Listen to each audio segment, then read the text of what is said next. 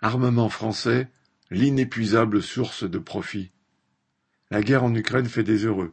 Les représentants des industries d'armement, terrestres, navals et aériens, auditionnés fin mars par la commission de défense de l'Assemblée nationale, plaident pour une augmentation des commandes militaires de l'État.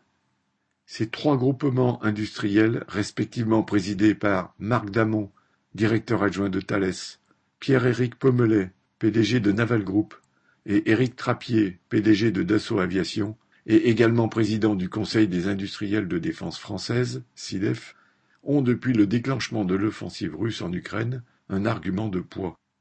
Leurs industries ne sont pourtant pas à plaindre, puisque, en 2021, les exportations d'armes françaises ont déjà pulvérisé leur record de 2015, 16,9 milliards d'euros, grâce notamment aux quatre contrats de vente de Rafale obtenus avec la Grèce, l'Égypte, la Croatie et les Émirats arabes unis.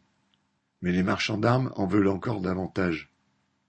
En France, avant la guerre en Ukraine, la loi de programmation militaire, LPM, 2019-2025, avait prévu de faire passer les dépenses de 40,9 milliards en 2022 à 50 milliards en 2025, soit 2,5% du PIB, à raison de 3 milliards supplémentaires par an. Cela est jugé insuffisant par ses représentants de l'industrie d'armement. La menace est à la porte de nos frontières, il faut réagir très vite, a déclaré Éric Trappier. Cette loi de programmation ne permettait que de rattraper un retard accumulé depuis la chute du mur de Berlin.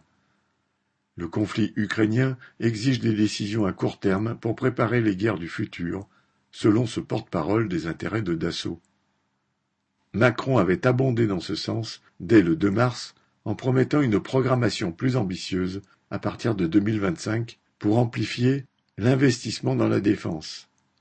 Et on peut être certain que, quel que soit le résultat des élections le 24 avril, les Thales, Dassault et autres seront entendus.